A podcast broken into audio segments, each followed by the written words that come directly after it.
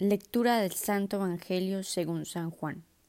Pero el que beba del agua que yo le dé no tendrá sed jamás, pues el agua que yo le dé se convertirá en él en fuente de agua que brota para vida eterna. Palabra del Señor, gloria a ti, Señor Jesús.